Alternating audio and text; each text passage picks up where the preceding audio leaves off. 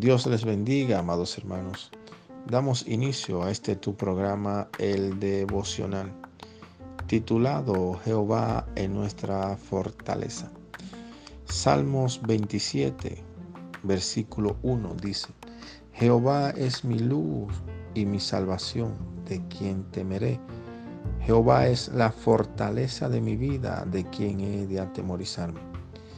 La Biblia habla de que Jehová es nuestra fortaleza.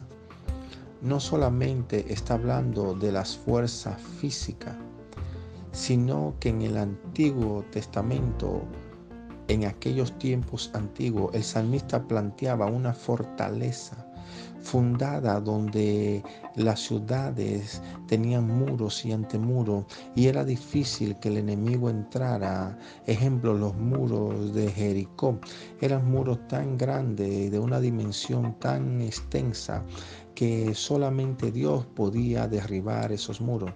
Esa ciudad de Jericó se sentía muy segura por causa de que sus muros eran realmente grandes y fuertes.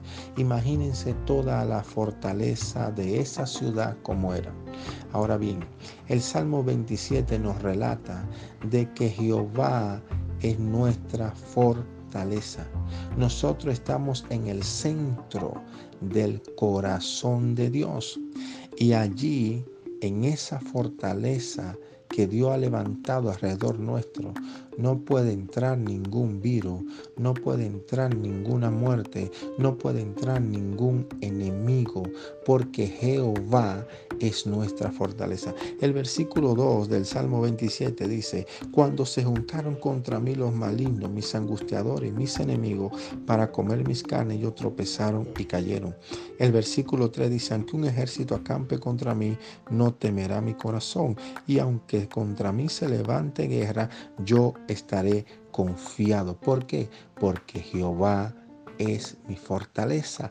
Yo estoy en el centro de la fortaleza de Dios y Él está alrededor de mí. Y si yo estoy allí en el centro de su corazón, nada ni nada me puede atemorizar porque estoy seguro en las manos de nuestro Padre.